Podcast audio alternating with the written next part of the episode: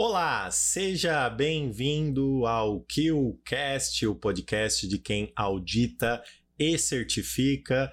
Eu sou Neifer França, diretor da QMS. Eu estou aqui com Ana Carneira, nossa gerente técnica. E Ana, tudo bem? Bom dia, pessoal. Bom dia mais uma vez aqui com o novo QCast. Hoje o nosso tema é bem interessante. A gente vai falar sobre a desmistificação do sistema, das auditorias de sistema de gestão. Então, falar bastante sobre técnicas de auditoria, o que, que dá certo, o que, que não dá certo, como que a gente está pensando auditorias de sistema de gestão. Se você já passou por auditoria, vai passar. Fica aqui com a gente hoje. É, passar, não é sofrer, né? Às vezes sofre. Muito bom. Hoje a gente tem um convidado super especial aqui, especialista no tema, é, tá focado agora nisso na empresa dele. Ele vai falar um pouco sobre isso aqui. Christian Hart, da Templo Consultoria, Templo Validation. E aí, Christian? Tudo bem, Nefa? Tudo bem, Ana? Prazer estar aqui com vocês, pessoal. Vamos falar um pouquinho sobre desmistificar, sobre como não sofrer auditoria e sim passar pela auditoria, mas mais do que isso, sobre como ter certeza que as auditorias realmente podem agregar valor ao negócio, trazer resultado para a empresa e ser um elemento estratégico de todo o sistema de gestão. Muito bom. É, um, é uma chave principal mesmo, agregar valor. A gente prega muito isso aqui dentro. Pessoal, lembrando aqui que o objetivo do nosso podcast é trazer um assunto sobre a área de sistema de gestão quinzenalmente. Então, semana sim, semana não, estamos aqui com o KillCast, mas toda semana aqui no YouTube a gente tem conteúdos, tá? Você que está ouvindo a gente aí no seu agregador de podcast, é, também ajuda a gente aí, é, recomenda nosso podcast nesse agregador, você ajuda a gente continuar fazendo esse conteúdo. Se você está no, pod, é, no podcast ao vivo no YouTube, dá um like no vídeo, se inscreva no canal e ao final aqui do nosso podcast, comenta no vídeo o que, que você achou do assunto. Né? Nosso objetivo é, de um jeito simples e fácil de entender, com credibilidade de quem audita e certifica empresas, não só no Brasil, mas em todo o mundo, em diversas normas diferentes. O KillCast é uma iniciativa da QMS Certification, mais que uma certificadora, sua verdadeira parceira de negócios, e Kill Academy, cursos online de sistemas de gestão ISO. Bom, Ana e Christian, vamos discorrer aqui sobre uns pontos importantes, mas antes disso, Christian, eu queria que você se apresentasse melhor para o pessoal, falasse da sua experiência, falasse da onde você está agora, da sua atuação. Fala um pouquinho para o nosso público aí. Bom, é, eu sou administrador de empresas de formação, especialista em administração hospitalar e sistemas de saúde como um todo. Que Trabalhei legal. na área de saúde como diretor de grandes hospitais no Brasil por um bom tempo, já estou há 20 anos nessa, nessa estrada. E, especialmente dentro da, da, da gestão de saúde, eu trabalho com gestão da qualidade, com é, sistemas de gestão por processos em saúde é, desde 2003. É, a gente tem aqui no Brasil a Organização Nacional de Acreditação, é um, um importante veículo de, de, de, de, certificação que a gente tem aqui, de acreditação que a gente tem no Brasil. Eu trabalho, eu trabalhei com esse modelo por, por esses 20 anos. É, dos dois lados do balcão, que eu acho que é super importante para a experiência, é, é para a construção da experiência. Sofrer e fazer sofrer. Tá? é quase isso, quase isso. Mas te confesso que, humildemente, te diria que como, como, como avaliador lá no começo, da minha carreira, eu, eu preciso reconhecer que algumas vezes provavelmente eu fiz sofrer é, por não entender ainda a importância do sistema como um todo, da, das auditorias dentro do sistema como um todo. É, e ao longo do tempo, eu acho que o próprio processo veio amadurecendo, a gente veio agregando novas ferramentas, novos pontos de vista ao processo de, de, de auditoria, que fizeram com que a gente tenha hoje um sistema muito mais robusto. É, desde o do meio do ano passado eu fiz uma transição, hoje eu estou na na, Templum Consultoria, eh, liderando a, a, a BU, né, a Unidade de Negócio de, de Auditoria e Validação. É, nós fazemos auditorias de primeira parte, né, o nosso principal é, trabalho ali são as auditorias. Quando a gente traz o conceito de validação, é um conceito que ainda é pouco utilizado pensando em sistema de gestão, muito utilizado na indústria, pouco utilizado para sistemas de gestão, e, e um pouco do, do que a gente entende como nosso papel nesse desmistificar, e o meu papel liderando esse time, liderando essa BU, é exatamente trazer a validação como um dos elementos de desmistificação das auditorias, como um, um, elemento que permite abrir um pouco mais o nosso, o nosso ângulo de visão, que permite que as auditorias sejam potencializadas. Nós vamos falar um pouquinho mais sobre isso, não vou parar de dar spoiler aqui, vou devolver a palavra para vocês. Acho que a gente vai poder explorar um pouco melhor sobre como vocês pretendem ou pensam em, em usar esse tipo de ferramenta. Mas uh, para a gente começar a falar sobre a, as auditorias em si, a, a Templo inicialmente é, já usa hoje uma ferramenta, uma modalidade de auditoria que, é, que era pouco explorada antes da pandemia, né? Acho que é, pensando em formas de fazer auditoria, pouca gente pensava em é, conduzir auditorias remotas tão consistentemente com certeza do, do lado da, dos organismos de certificação, né, as, as certificadoras, como se fala, é, a gente usava muito pouco, apesar dessa, dessa possibilidade né, de uma modalidade de auditoria remota já ser prevista no, em documentos oficiais aí do IAF desde 2003, eu acho, 4, né? É, há muitos anos, mas a gente raramente usava essa possibilidade né, de ferramenta. Então, é, acho que a gente pode explorar um pouco melhor como, como isso vem evoluindo, você é, trouxe um, um, elemento de início de carreira, né? Eu acho que isso gente, esse é um, um, ponto importante. Você trouxe dois, dois dados relevantes, eu queria que você fizesse um paralelo disso. É, como que você foi de um auditor, inicialmente ele é um avaliador, né, no caso da, da ONU, é, que fazia sofrer a auditoria, o cliente, e hoje você fala sobre agregar valor utilizando a, auditoria. Tem um caminho, uma trajetória longa que acho que é, os auditores passaram por, passam por esse caminho quando eles são jovens até um amadurecimento na profissão, mas também os organismos de certificação fizeram esse caminho, a gente percebe isso, né? É, os, talvez os auditores que têm mais estrada em, em auditoria de terceira parte, é, os próprios organismos precisaram ir se modificando e, e enxergando diferente a forma de, tratar a auditoria ao longo do caminho. Como que você foi do, do ponto A ao ponto B nesse sentido? Bom, vamos lá. É, eu diria, primeiro, para a gente começar a, a, falar sobre esse tema, eu diria que, assim, é, conforme você foi dizendo, veio, veio, me passando aquela frase clássica das dores e delícias de ser o que a gente é, né? Eu acho que o auditor vai passar por isso em algum momento. É, tem uma, uma trajetória a ser percorrida aí de, de, de, de, começar ainda muito focado na norma, de começar muito preso aos requisitos, de ter dificuldade de enxergar o seu papel além desses requisitos. É, e aí, estudo, amadurecimento, entendimento do, do, do, do posicionamento da auditoria dentro do, do contexto da da, certificação e do sistema de gestão como um todo é o que vai te ajudar a passar por a fazer essa transição. Falando um pouco sobre, sobre o, o modelo da Templum e essa jornada, né, tentando fazer um paralelo, eu, eu não posso deixar de citar o, o Igor Fruniel, nosso CEO, que sempre que ele conta essa história, ele diz o seguinte: olha, eu passei por um período em que é, todo mundo dizia que eu era louco, inclusive o meu espelho, quando eu olhava para esse espelho e percebia que a gente estava fazendo uma primeira disrupção que era fazer é, é, primeiro a consultoria no modelo remoto e logo em seguida a auditoria no modelo remoto. A gente costuma chamar carinhosamente lá de auditoria 4.0 dentro da, da, da Templum. Né? Isso já foi uma primeira disrupção bastante importante.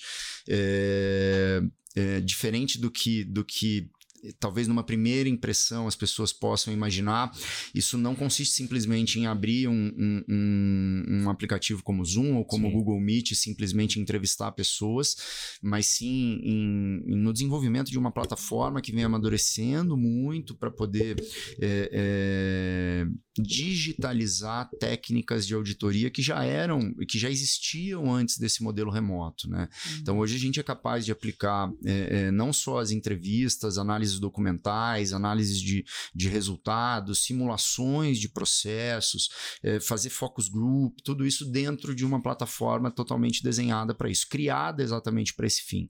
Uhum. É, então, usamos sim plataformas de videoconferência em determinados momentos? Claro, usamos. Mas, inclusive, hoje dentro da plataforma nós temos uma, uma plata, um, um, um, software de videoconferência integrado. É, ele é só uma parte, é só um dos elementos dessa auditoria.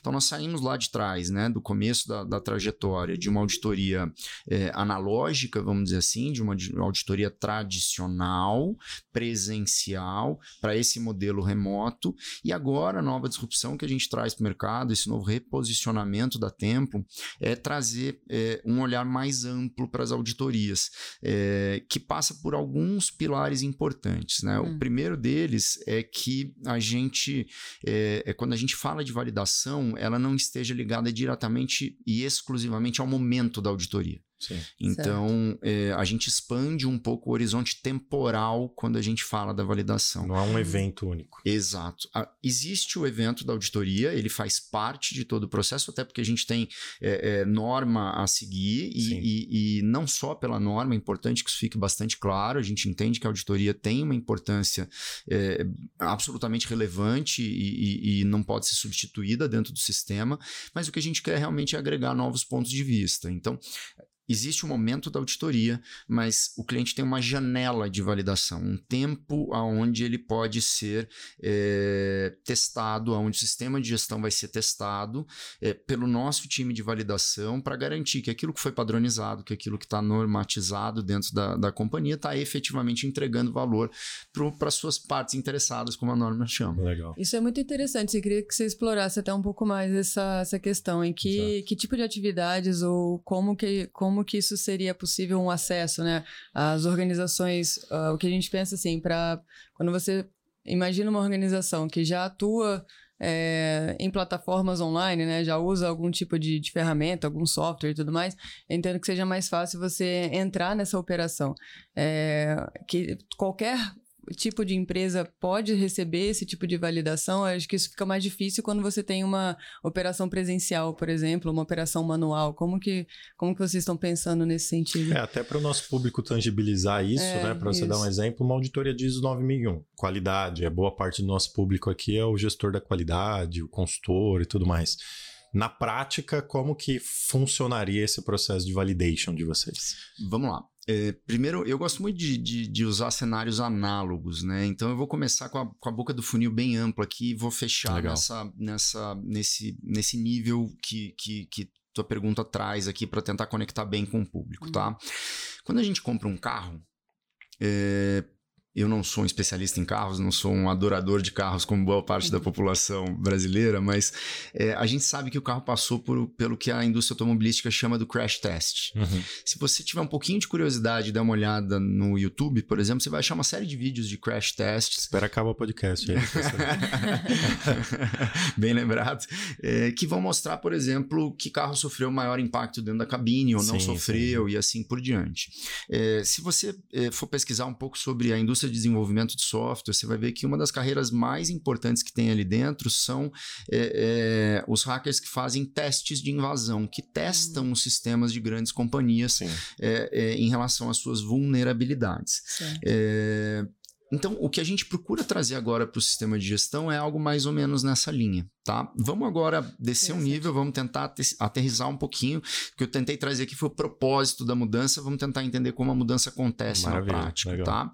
Trazendo um pouco para a prática, é, por mais que a, que, a, que a empresa com quem a gente estiver trabalhando não seja digitalizada, vamos dizer assim, Ana, tem um primeiro ponto prático do processo de validação que nós, de certa forma, a digitalizamos. Nós entregamos para ela uma plataforma onde a gente consegue acompanhar a trajetória dela dentro do projeto projeto como um todo, tá? Ah, então, mesmo que ela seja uma companhia analógica, ela já começa a dar um primeiro passo com uma digitalização com o próprio processo é, é, de validação. Uhum. É, dentro do nosso modelo de negócio, a gente tem uma etapa importante, uma fase importante de consultoria para as empresas que querem é, é, é, essa consultoria, e no caso dela, dela contratar esse modelo completo, ela entra então na fase de validação. Esse modelo fica muito fácil para a gente trabalhar porque a gente viu a construção acontecendo, a gente uhum. sabe como se funciona o sistema de de gestão da qualidade. Então a gente consegue captar quais são os elementos é, é, potencialmente mais vulneráveis para testar.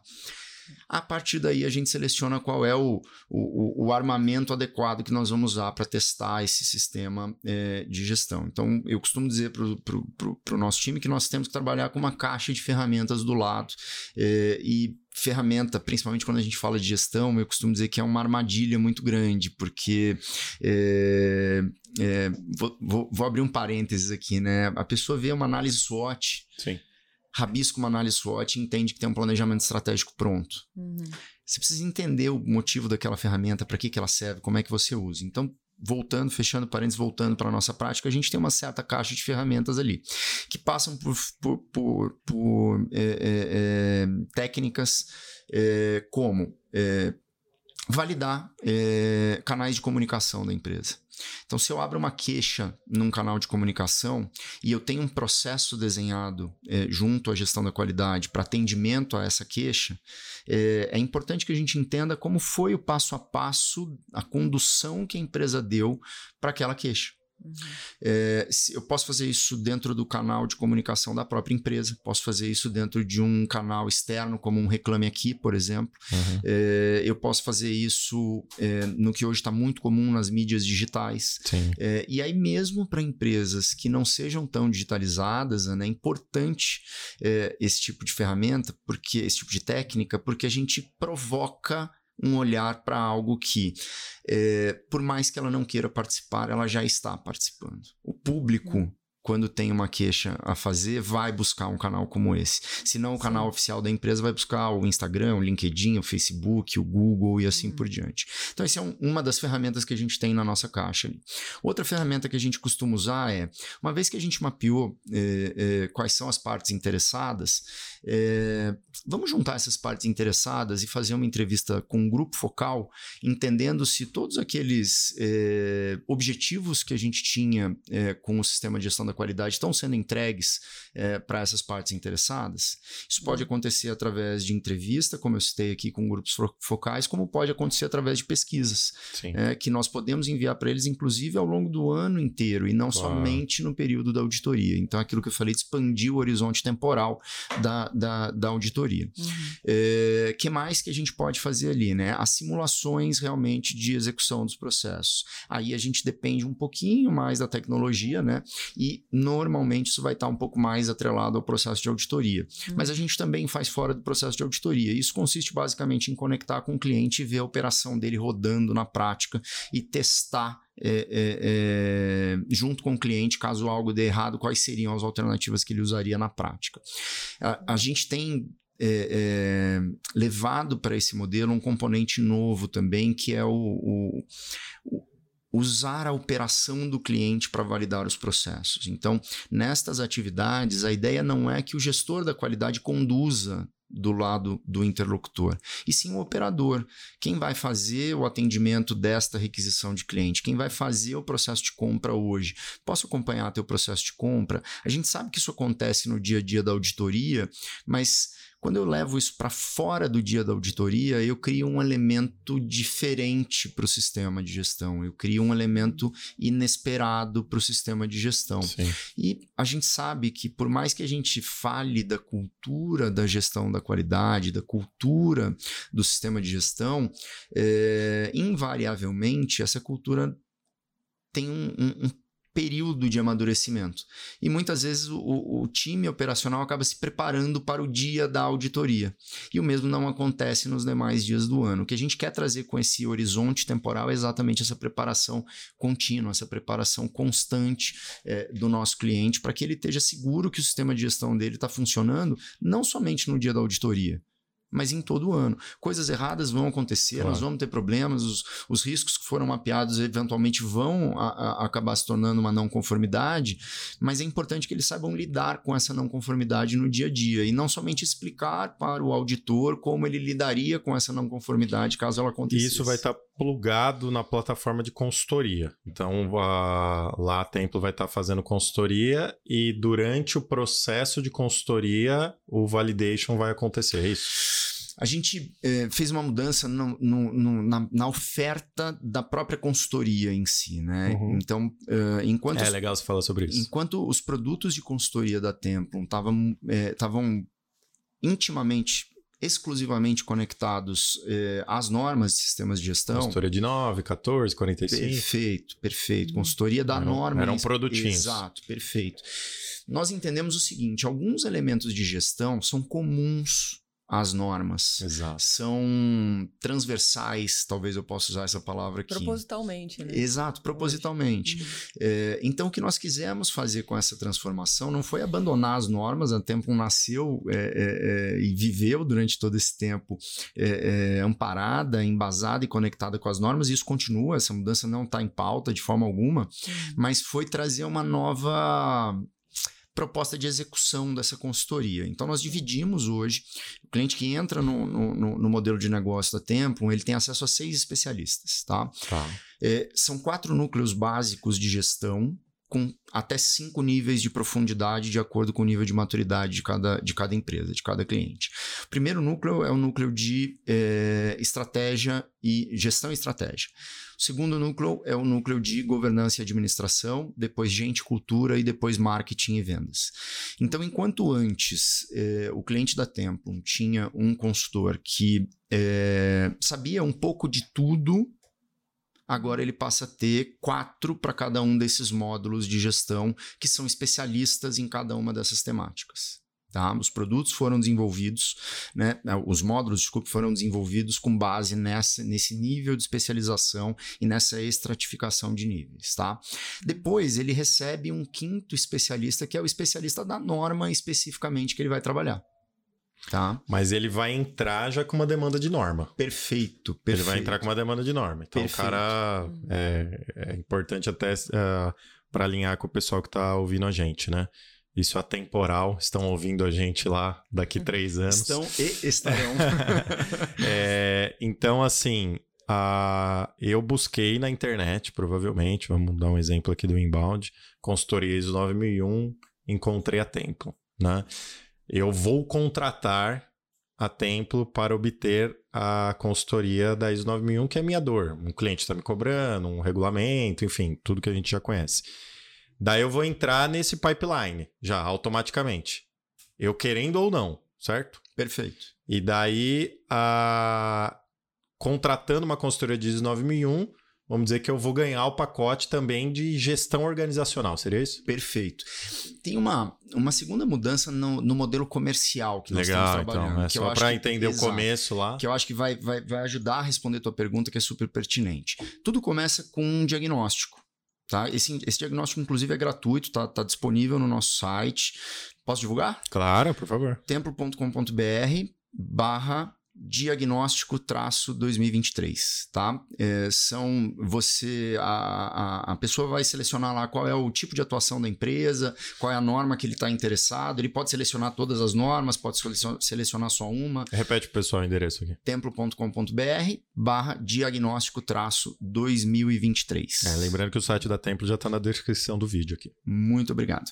É, uma vez que ele responde esse diagnóstico, ele vai ser enquadrado numa classificação de quatro quartis dentro do, do, do desse, da, dessa metodologia de diagnóstico, que já vai direcionar para ele o seguinte: olha, é, talvez você não precise se preocupar tanto com marketing e vendas, teu, teu, teu espectro de marketing e vendas já está melhor posicionado, tá mas você tem uma dificuldade com gente e cultura. É, não significa que você não possa passar pelo módulo de marketing e vendas, mas nós vamos priorizar na tua jornada, e isso é muito legal, porque eu customizo a jornada de cada cliente de acordo com a realidade prática dele. Nós vamos priorizar na tua jornada o módulo de gente e cultura. Tá? Feito todo, passada pela jornada de consultoria dos, dos módulos de gestão, é, ou até mesmo em paralelo, Tá? Ele pode consumir, por exemplo, cinco módulos em paralelo, não tem nenhuma dificuldade com isso. A plataforma permite isso com muita naturalidade, ela está desenhada para isso, na verdade. O que acontece é que, a depender do porte da empresa, ela tem dificuldade de conduzir os cinco módulos ao mesmo tempo. Claro. Então, ela prefere segmentar isso e fazer é, sequencialmente. Também não tem problema nenhum, cada jornada pode ser desenhada de acordo com a estrutura de cada, de cada cliente. Passados os módulos básicos, então, ele tem tem acesso ao módulo de, é, é, da norma em específico. Essa, quando ele acessa esse módulo da norma em específico, ele já está mais enxuto, porque todos os componentes ligados a estratégia, marketing, vendas, gente cultura e governança já foram trabalhados nos módulos é, iniciais, nos módulos de gestão. Como que vocês vão gerenciar o risco de. Porque esse não necessariamente o cliente, né, mas o operador da plataforma, o cara que vai estar tá lá. O interlocutor. Interlocutor, interlocutor, ótimo. O interlocutor é normalmente, nesse meu exemplo do cara da 9001, é o cara da qualidade, né? Como que ele vai implementar ou, uh, ou ter autoridade dentro da empresa para implementar processo de marketing, para implementar processo de gente, para como que vocês mapearam esse risco? Vamos lá. A, a, plataforma ela é desenhada com a possibilidade de eu incluir quantos interlocutores ah, eu legal. quiser no projeto, tá? É, e mais do que isso, um, um, ponto importante é que ela tem a, a possibilidade de classificar o interlocutor principal e os interlocutores auxiliares dentro do, do, do processo, tá? Então, eu posso ter o, o, o, cara da qualidade, vamos chamar assim, como interlocutor principal, e no módulo de marketing e vendas, chamar o meu líder de comunicação ou de marketing, ou eventualmente até a agência que presta serviço para a empresa, para ser. O... Exatamente. É, esse, é um, esse, é um, cuidado necessário, eu vejo, porque quando você pensa aí, é, olhando né, para fins desse sistema de gestão, e olhando para qualquer uma das normas de eleição, é, o responsável, as autoridades são responsáveis por pela, né, o líder é responsável pelo seu processo ali. Então, Perfeito. é necessário ser previsto que mais de uma pessoa vai precisar atuar nesse sistema de gestão como é de fato, né? A não sei que a empresa seja uma empresa de uma pessoa só, né? É necessário que outros agreguem valor ali, é, inclusive ao longo da, do ano, né? Ao longo da implementação, ao longo da, da, do uso desse sistema de gestão, né? Então, talvez vocês consigam enxergar dessa forma como um apoio à gestão, é, um pouco mais de responsabilização ou de conscientização né, das, da, dos processos, dos líderes dos processos ao longo da. que estão distribuídos ali, né? Perfeito. É necessário descentralizar da qualidade, né? A, a responsabilidade pela operação do sistema de gestão.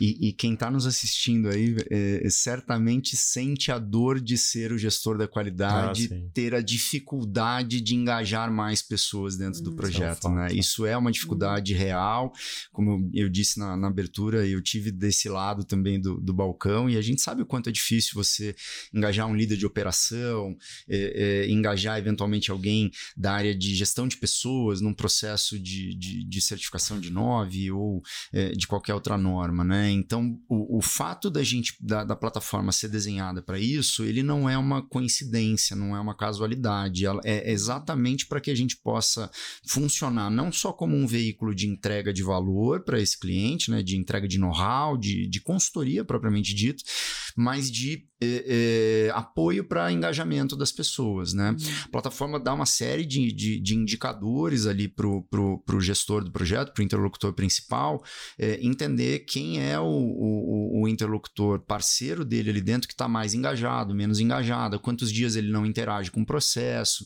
é, uhum. quantas, quantas atividades já foram vencidas no cronograma e não foram realizadas. Então tem toda uma inteligência, todo um dashboard que o interlocutor principal acessa que é, fornece para ele também uma mesma caixa de ferramentas, mas agora na visão do gestor da qualidade, para ele poder aumentar a capacidade dele, o potencial dele de engajar pessoas e sempre com o olhar da norma. Né? Não faz sentido, como você bem disse, especialmente numa empresa de grande porte, que eu tenha uma pessoa só conduzindo um processo claro. de implantação. É. De Dentro dessa sua proposta de auditoria, dessa desmistificação da auditoria de sistema de gestão, ou se a gente pode ser mais usado aí, a disrupção desse processo de auditoria.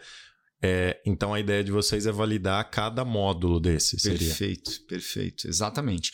Então, é, é, como eu disse antes, a jornada é construída de forma muito customizada, tá? Todo esse desenho foi feito literalmente, pessoal, com é, o cliente no centro do negócio, né? E eu preciso entender que eu tenho clientes com, com configurações, com sistemas muito diferentes, desenhados de forma diferente, com estruturas diferentes e assim por diante.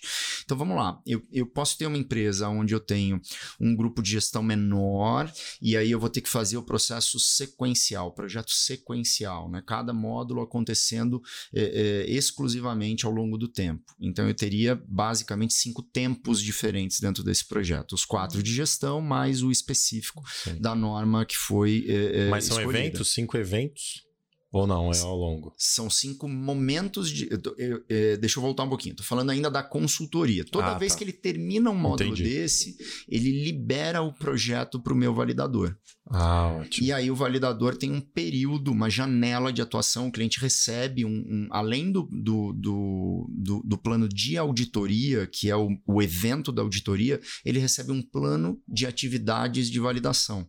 Que diz para ele, por exemplo, que durante o mês de março para trazer um exemplo fácil aqui, a área de marketing e vendas da QMS vai ser é, validada.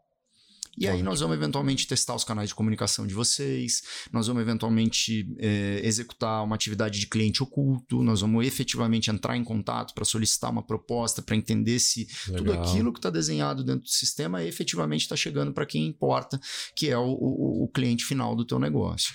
Vencida essa etapa, você já começou em paralelo o próximo módulo. Vamos supor aqui que seja o de gente e cultura, tá? Aí eu tenho logo no, no, final desse módulo a liberação para o meu validador. Uhum. O meu validador vai, por exemplo, entrar no teu site e ver que você tem uma vaga aberta para recepcionista. E eu vou mandar meu currículo para essa vaga para entender como é que você vai conduzir esse processo. Uhum. Então a gente testa na prática como o teu sistema está efetivamente respondendo é, é, a relação com o cliente, a relação com as partes muito interessadas legal. como um todo. Agrega muito uma, valor. Uma pergunta a, a respeito, né? É, é, bem interessante esse apoio à gestão, né? Eu entendo que talvez numa empresa que seja muito madura em termos de gestão, é, eles vão, a empresa precisaria de menos desse apoio e, e ele já faria isso naturalmente. Eu acho que para você conduzir uma empresa a fazer isso é, é muito importante ter esse tipo de, de validação. Isso vai além do que é o, um, um, princípio da qualidade, que é a tomada de decisão baseada em fatos, por exemplo. Então, às vezes a empresa tem uma, uma rotina de avaliar indicadores de desempenho. É, o que vocês estão propondo é um pouco além disso, no sentido de, de testar de fato ali, não olhar o, o resultado apenas, mas enxergar como isso é feito, né? não no resultado em si. Bem interessante. O, uma pergunta é como isso vai ser de alguma forma reportado, evidenciado, é, de maneira que, que seja, por exemplo, é, avaliado numa auditoria de terceira Você parte. Você está auditando ele já. É. Talvez. Eu tô, eu tô, me sentindo assim. Não, eu tô pensando assim, como, como, que, por exemplo, um organismo de certificação pode usar é, esse tipo de, de registro, ou o que vocês estão fazendo enquanto atividade, numa possível avaliação, por exemplo, no tratamento de um desvio, de uma saída não conforme ali, ou, ou qualquer coisa desse tipo. Vocês têm esse, esse, essa ideia? É, isso pode ser utilizado, por exemplo, como parte ali do sistema de gestão, ou isso é uma atividade à parte não, a ideia é exatamente essa conexão. Foi excelente tua hum. pergunta, me dá uma deixa ótima aqui, obrigado. é, eu só queria voltar um segundinho, Sim. tá? Importante é, que a análise de resultados que você citou é mais uma das técnicas que está dentro daquela caixa de ferramentas. Sim, então, tá. ela também vai acontecer, tá? É, mas a tua observação é, é, absolutamente pertinente, né? Assim, eu faço análise de resultado, mas além da análise de resultado, eu testo a análise uhum. de resultado. É exatamente, uhum. o conceito passa exatamente por aí, tá? Vou voltando é então. O requisito é mais do que isso, né? Quando você olha para o 91 lá, ele fala sobre monitoramento e medição, né? Então, Exato. Então, o que vocês estão propondo ali talvez seja o monitoramento, Sim, né? Exatamente. Como você faz isso no, no dia a dia. Né? Exatamente, exatamente. Então, é, é, voltando para a tua pergunta, é, a, a ideia de, de devolução dessas observações, do resultado de todas essas técnicas que eu citei aqui para o sistema de gestão e como isso pode ser usado dentro do, de um processo de auditoria de terceira parte, é exatamente gerar um relatório que conecte cada uma dessas observações com requisitos de norma. Uhum. Então, olha, é, do ponto de vista da análise de resultados, é, você cumpriu com tudo aquilo que estava desenhado, mas quando nós fomos monitorar determinado processo, nós percebemos que tem uma não conformidade, tem um risco que precisa ser gerenciado, tem uma oportunidade uhum. de melhoria para o teu sistema de gestão. Uhum. Então, o próprio auditor de terceira parte vai poder acessar não só o relatório de auditoria, mas um relatório das atividades de validação que também conecta com os requisitos das normas. Mas o relatório de atividades de validação também vai ser parte do relatório de auditoria, ou não? Na verdade, é um instrumento combinado. Ah, legal. É, é um instrumento combinado. É um instrumento combinado. Isso, isso é muito importante, né? E, e confesso para vocês que isso foi é, ponto de discussão muito importante do nosso time interno e, e até um ponto de dúvidas no começo do, do, do desenho de toda essa, essa proposta. Né? É, então, nós vamos substituir a auditoria interna? Não. Na, são propósitos diferentes. Na verdade, nós vamos agregar. É, é, um, hum. é, é um complemento, vamos dizer assim. Mas no final vai ter um evento único de auditoria interna? Sim. Ah, sim, sim, sim. Até porque a gente precisa atender norma, né? Então, não é, de novo, não entenda que o objetivo não é simplesmente atender norma, atender norma sim, sim. mas também atender norma. Mas assim, na minha visão técnica, Ana, corrija se eu estiver errado, poderia não ter, né? Se você faz um processo é, validando todo, todos os módulos inclu incluindo, obviamente, a auditoria dos requisitos em si, que praticamente vai estar sendo feito isso, né? Só a forma de você declarar. Ao final do evento de todos os módulos, você geraria um a resultado. soma de todos eles. A né? soma de todos eles. Por exemplo, em 2006, ah, eu já contei essa história aqui pro pessoal. Antes de trabalhar com o ISO 9001, eu trabalhava com Guia 25, que depois virou a ISO 17025, né? Pra gente era muito comum auditar durante o ano. Porque imagina um laboratório de ensaios que tem milhares de ensaios acreditados. Uhum. Eu não consigo fazer isso num evento só. claro. Exato. Eu precisava. Sistema de gestão a gente até poderia fazer num evento só, mas na 17025 sistema de gestão é isso aqui, né? É Uhum. duas páginas da Exato. norma. O restante é só atividade lá de bancada que a gente chama, né? Então era normal a gente auditar ensaios durante todo o evento. Então a gente chegava lá e o evento final era auditoria de sistemas de gestão, parte documental, mas tudo aquilo que a gente auditava, vamos supor, de janeiro a novembro, fazia parte do relatório final de dezembro, né? Então é uma coisa que poderia fazer. E também não precisa ser um relatório só, né? Pode ser um conjunto de relatórios a auditoria interna. É que a gente tem essa. é, é, algumas coisas no mercado ficam convencionadas. Se torna, Uhum. e, e a, e a partir da convenção se torna cartesiano, né? a gente tem Isso, dificuldade de né? sair da caixa. Então é, é difícil realmente disruptar uma coisa convencionada, mas a norma, todas as normas, ela fala, é, ela em nenhum momento ela fala como fazer, né? Ela fala o que deve ser feito. É, então, o que deve ser feito? Uma auditoria interna de sistemas de gestão para verificar o atendimento dos requisitos com esta norma, qualquer norma. Esse é o requisito, essa Uhum. é a declaração do requisito de auditoria interna. Como você vai fazer? Pode ser o validation, né? Pode ser como a gente fazia lá no laboratório, o ano inteiro auditando. Pode ser um evento único, pode ser vários eventos, enfim. É, a, a empresa faz da forma que quiser. É só mais uma provocação aí nesse sentido. Não, muito, muito boa provocação. Tem um, um elemento importante para a gente acrescentar nessa, nessa, nesse caldeirão aí dessa sua provocação, que é o seguinte. É, Os próprios RDs, né, os próprios gestores da qualidade, eles também estão muito. E fiquem à vontade aí para dar o feedback de vocês no- du- durante o nosso bate-papo aqui, mas eles também estão muito amparados na, na, na, na, na- auditoria e no relatório. né? Ancoradas, eu Exato. diria. É o artefato, digamos assim, que faz com que eu gerencie meus planos de ação logo em seguida, que eu gere uma série de PDCAs e assim por diante. Então a gente achou que ainda não é o momento de, de, de disruptar essa estrutura mais formal, digamos assim, do, do, do, do relatório. Isso vai continuar acontecendo. É, agora, a tua provocação me leva para um, um, o que a gente está chamando dentro da, da Templum Validation de H2, né, dentro do- dos horizontes de inovação. Aí o H1 é a gente fazer essa transformação que eu estou contando aqui para vocês. O H2 é a gente usar todo esse arsenal, toda essa caixa de ferramentas, para inclusive fazer validações que não estejam ligadas a normas. Para fazer validações de processos, de relação entre empresas. É, por exemplo, da relação entre um fornecedor e uma empresa. Entende? Eu não preciso estar diretamente ligado a uma norma de sistema de gestão. Eu posso ter um procedimento que regula, por exemplo, a relação entre um distribuidor de medicamentos e uma indústria farmacêutica e validar aquele procedimento, aquele processo.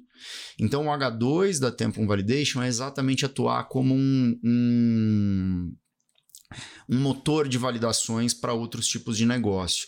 Imagine, Entendi. deixa eu pensar, tentar pensar um Aí, pouquinho mas fora aí da você tá caixa. falando de, por exemplo, um requisito legal ou um requisito de contrato, por exemplo. Ou, ou eventualmente até de isso, de um requisito de contrato, um SLA. Então, Hum. por exemplo, eu preciso que você atenda meus pedidos em determinado período de tempo, sempre no, no horário XYZ, com Hum. um determinado padrão de qualidade, de temperatura ou de apresentação da Mas esse é um entrega. produto que vocês vão oferecer para o mercado? Esse especificamente, possivelmente, a gente não tem essa decisão tomada ainda, mas a gente vai levar essa ideia de validação para o mercado com uma série de abordagens. Ah, legal. Então a validação não vai ser só para os clientes do pipeline daquele, mas também ah, outros clientes vão poder contratar a validação. Exatamente, E exatamente. aí você vai para dois caminhos aí. tô- essa, essa conversa eu entendo que vai acabar levando para dois caminhos. Um caminho é, é olhar para compliance e, com certeza vocês vão Certamente. precisar é, lidar com isso em algum momento, né? Talvez, como você falou, não no sentido necessariamente de implementar um sistema de gestão de compliance, o que faria muito sentido, mas, mas se você está olhando já para outras outras questões, é, isso é importante. Mas o que me é, chama atenção no, quando você começa a olhar para isso é a quantidade de dados que você vai começar a gerar. E isso naturalmente vai é, exigir uma certa inteligência de enxergar e trabalhar com esses dados. Né? Eu acredito que é, um segundo passo disso, ou um terceiro passo disso, é saber gerar, é, não gerar, Transformar. Né, mas lidar com essa quantidade de dados que, que vão ser levantados ali. Você tem que saber interpretar isso, usar isso da maneira adequada. Então, pro, provavelmente um caminho para isso é, é, são as ferramentas de inteligência artificial, BIs e afins. Né?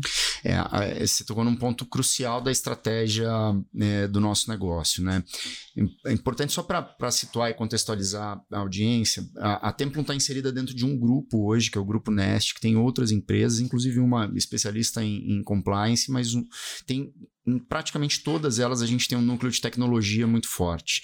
E, e, ao longo desse, desse ano, dentro do nosso planejamento estratégico, nós estamos trabalhando muito fortemente em é, aproveitando a deixa do tema do nosso podcast aqui hoje, em desmistificar o uso dessas ferramentas no dia a dia da operação. Acho que a gente está chegando no momento da tecnologia, é, a gente tem falado isso dentro da, da Tempo, inclusive, o Igor tem, tem, tem defendido isso muito fortemente, de uma grande revolução que nós vamos passar que é o uso da inteligência artificial na operação das empresas, pelas pessoas que até dois anos atrás eram temerárias de tecnologia, tinham medo da tecnologia, não gostavam da tecnologia e que hoje tem ferramentas para gerar uma imagem, um avatar, gerar um texto, é, gerar, enfim, uma série de, de artefatos que elas demorariam dias para construir em poucos segundos, muitas vezes. É, então, o que a gente está fazendo é exatamente trazer toda essa tecnologia para o dia a dia, não só para o time de tecnologia, uhum. mas para o pessoal da operação. Eu estou falando do nosso time de marketing, eu estou falando do nosso time comercial, eu estou falando do nosso time administrativo, financeiro, jurídico e assim por diante. É.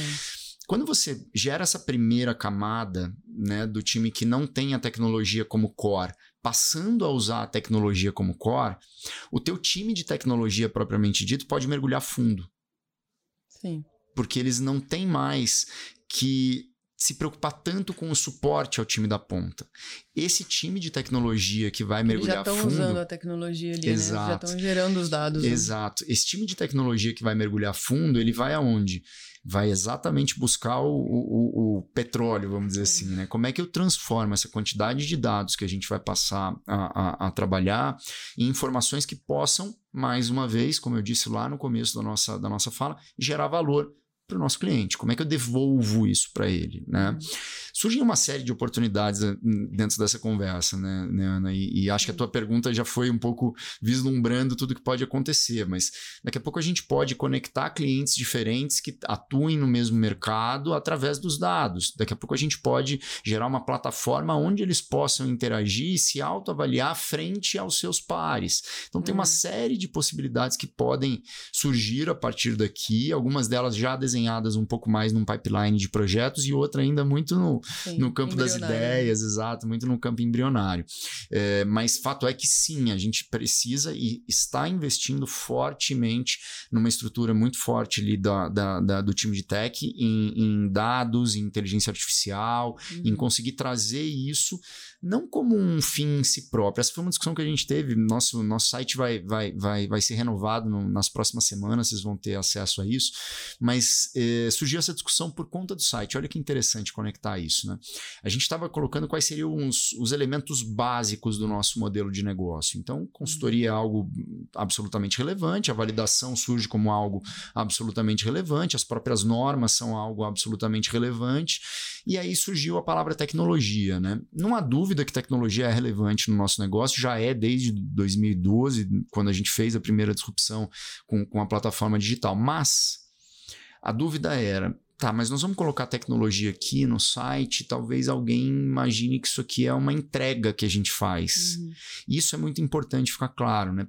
Pelo menos neste momento, a tecnologia é um veículo, ela é transversal, ela serve para apoiar todo esse processo de transformação que passa pela consultoria, que passa pela validação. Talvez em algum momento a gente entregue tecnologia direto, diretamente também, uhum. mas ela é, é, nós estamos investindo muito fortemente no desenvolvimento e na, na aquisição de competências para esse time de tech, justamente para que a gente possa devolver valor para o cliente e não necessariamente para devolver tecnologia. Entende a diferença? Ficou, uhum. Não sei se ficou confuso, não, mas a ideia. A Vocês ideia... utilizarem a tecnologia como ferramenta para agregar valor nesse Perfeito. processo. É, e isso talvez passe a ser, em algum momento, um desafio para os organismos de certificação, se a gente pensar na na, na, fotografia, que é uma auditoria de terceira parte, né? Diferente do que a consultoria tem a oportunidade de fazer ao longo do, do tempo ali com aquele cliente, se aprofundar, a auditoria de terceira parte, em geral, ela tem uma característica ali muito fotográfica, né? Você enxerga uhum. aquele momento. E aí, uma das dos desafios que eu enxergo é a gente conseguir lidar com essa quantidade de,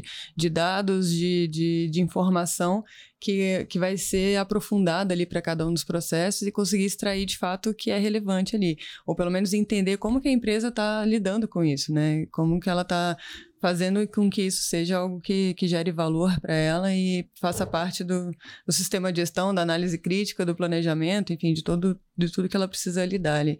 É, com certeza, a gente vai precisar, os auditores vão precisar estar qualificados para entender essa, essa, esse universo, né, que é gigantesco, é, sem, sem ficar em conflito ali querendo atender requisito de norma e bater ali e, e, conseguir enxergar essa, o uso dessas ferramentas como uma ferramenta de gestão, né? É um desafio do setor é, como e, um todo. E né? um ponto aqui, assim, é claro que quando a gente olha num horizonte de tempo, num zoom out, a gente fica até um pouco ansioso porque vê isso... É, acredita que é uma disrupção muito rápida e realmente é. As tecnologias, hoje, é uma, a seis meses atrás a gente não falava, não falava do tal do chat GPT, né? Hum. Então agora já está todo mundo falando, já está vários usos, é, empresas de tecnologia fazendo API para ele, integração e tudo mais. Mas queira ou não, qualquer tecnologia, se você olhar num horizonte maior de tempo, ela tem a sua maturidade que não é tão rápida quando a gente está olhando focalmente, né? Sim. Então, inteligência artificial, a gente estava conversando aqui no backstage, né? A gente fala pelo menos há uns 10 anos, né? Uhum. Daí começou nos últimos anos chegar no usuário, aquilo que a gente estava comentando, chegar no nosso dia a dia comum, a Siri no celular, é, o Alexia, então já começou é, essas questões. Então, normalmente é possível adaptação, né? Gradativamente, né? Mas é claro que os early adopters, que a gente chama, tem vantagem. Exato, exato. É, eu acho que a grande diferença que a gente vive agora é exatamente o último ponto que você colocou, né? É a chegada da inteligência artificial para o usuário final. Né? Uhum. É, isso tem um lado muito positivo, né? É, provavelmente quando você falou Siri ou Alexa aí, é, alguém em casa recebeu um aviso. Pois não. é, Alguém que esteja assistindo ao vivo recebeu um aviso lá. Então, isso, isso é um elemento diferente, né? Sim, sim. Isso é um elemento diferente. Isso faz com que é, é, as pessoas vão trabalhar já com um know-how vindo de casa, digamos assim. Já não é um, um, uma, uma tecnologia que está sendo imposta pelas empresas, como acontecia lá atrás, quando as empresas estavam é, implantando ERPs, um por exemplo. Software. Uhum. Ah, pessoal, agora nós vamos implantar o software de gestão de compras ou de gestão financeira para quem está ali dentro e não tem aptidão natural com tecnologia, aquilo é uma dor, né? Você está sendo ameaçado naquele uhum. momento. E se eu não conseguir lidar com isso, como é que vai ser? Uhum. Agora não. É, a empresa vai usar o ChatGPT que você citou, né? O GPT-3.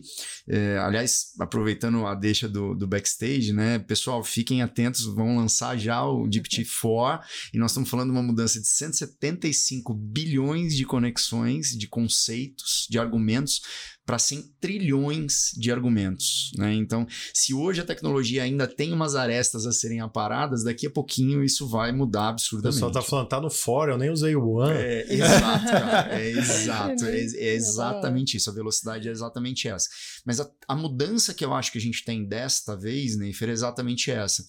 O, o, usuário, quando for implantar isso no uso do seu, da sua atividade prática profissional, ele já teve uma primeira conexão com Sim. essa ferramenta no dia a dia dele, na casa dele, às vezes brincando com o filho. Já está premiado. Exato, já está premiado, já está no mínimo. Hum. É qual que é o termo que a gente sensibilizado. Isso. Sensibilizado. É um Já... fator conhecido. Exatamente. Então, isso é algo que a gente entende que deve acelerar bastante o processo de adoção Concordo. dessas tecnologias e o processo de engajamento profissional com essas tecnologias, tá? Mas a gente tem uma barreira importante, né? Nem tudo são flores. A gente tem uma barreira importante que é o seguinte: para que a empresa adote essa tecnologia, demanda vontade empresarial.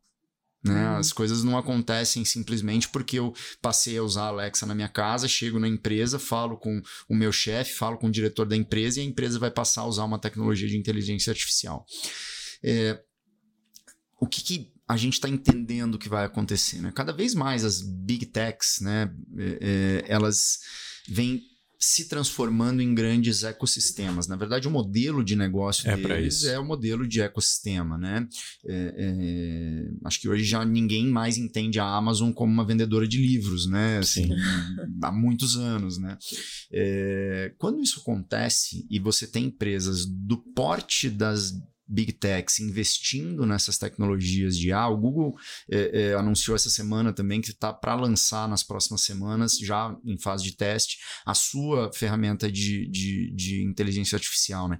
E Vejam que loucura, Tiver né? correndo. É, vejam que, vejam que loucura, né? Assim, algo, talvez ninguém pudesse imaginar um, um, uma empresa que tivesse uma liderança de mercado tão sólida naquele produto, hum. né? No buscador primeira principal. vez ameaçado. E, e, pela primeira vez eles foram ameaçados. De peso, né? Exatamente.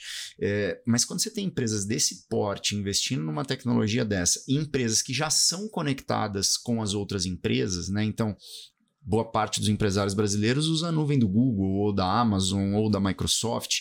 Praticamente todas as empresas. Se alguém usam... não usa. Né? Exato. e o usuário usa lá o Google, né? Exato. Também, né? Então imagina que é, é, um dos maiores investidores da, do, do, do, da OpenAI, do ChatGPT, é a Microsoft, Microsoft. que desde, anunciou agora... Desde o início. Né? Exato, desde o início. E agora, no começo do ano, anunciou 10 bi de dólares de, de, de aporte, com o objetivo principal de trazer essa ferramenta dentro do pacote Office. Inclusive dentro do buscador Bing deles. Né? Dentro do buscador e também no pacote Office. Então, olha só, primeiro, o Bing, que era um buscador pouco utilizado, passa a ter uma, uma vantagem competitiva, enquanto o Google não avançar, uhum. muito importante e deve ganhar mercado. Do outro lado, você tem um usuário final que já usa Excel, por mais que seja basicão, uhum. com a possibilidade dele escrever ali puxa, meu chefe me pediu para elaborar uma planilha de forecast com parâmetro A, B, C, D e E. Como eu faço isso? E a o ferramenta tá vai pronto, devolver a planilha pronta. Então, percebe como. É, é por isso que a gente tem tratado lá dentro, o Igor tem falado muito sobre, sobre essa ser uma nova revolução, como foi a internet. É, só que dessa vez com o usuário já dentro do processo de revolução e não precisando adotar a revolução. Uhum. É, então, eu acho que a gente tem uma mudança de cenário. Tua comparação e tua provocação é absolutamente pertinente, mas eu acho que a gente tem uma mudança de cenário quando o usuário muda de posição, ele passa Concordo. a ser parte da, da transformação. E, e, como a gente falar desse nível de tecnologia, e muita gente está falando aqui no chat sobre isso, por isso que eu queria entrar nesse assunto.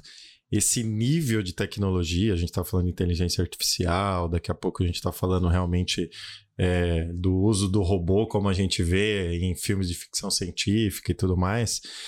Como que a gente vê tudo isso discutindo também se a auditoria remota funciona ou não, né? Se é, realmente a gente continua por esse caminho ou não. Então a gente já está. É, tem um mercado, nosso mercado, ele se movimenta devagar, uhum. né? Muito regulado é, e, e, e, acertadamente muito regulado, né? Perfeito. né? É, muitos players no mercado, a gente tem muitos é, reguladores internacionais, então isso tudo precisa ser alinhado num sistema internacional de avaliação de conformidade. Como que você vê isso? É, é, e o que muita gente está pedindo aqui no chat, né? A auditoria remota é isso para vocês lá? É, a validation é só remota, é 100% remota, é isso que vai acontecer, não volto mais atrás, ou não?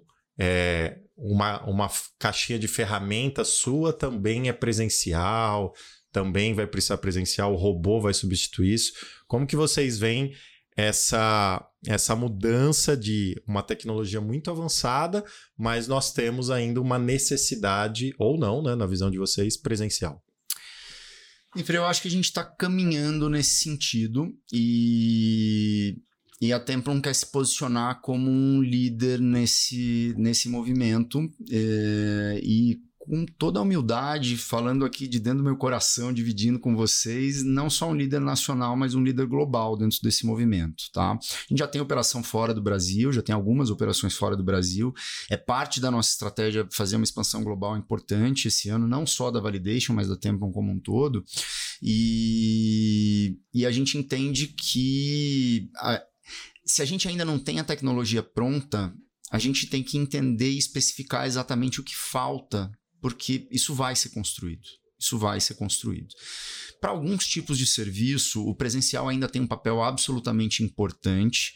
É, também na primeira parte, mas especialmente na terceira parte. Com né? certeza. É, a primeira parte, como você bem disse em algum momento, aliás, foi a Ana que citou, é, a terceira parte, por, por força do modelo, é, por como funciona o modelo, e como você disse, acertadamente ele é muito regulado e precisa ser. Esse é o tipo do, do assunto que não, não dá para a gente falar em não ser regulado, isso é algo que não, não deve ser cogitado.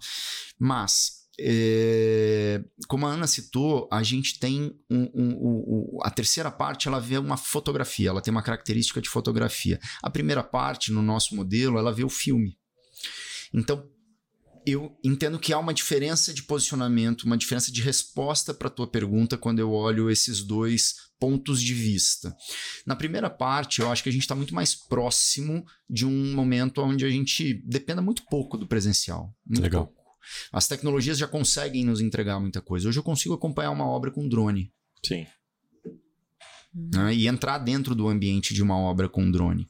Né? A gente já inclusive tem atividades fora do Brasil, porque também é um, um, tema bastante regulamentado, que acontecem práticas no dia a dia usando esse tipo de tecnologia. Né? Por que não pensar em usar isso aqui?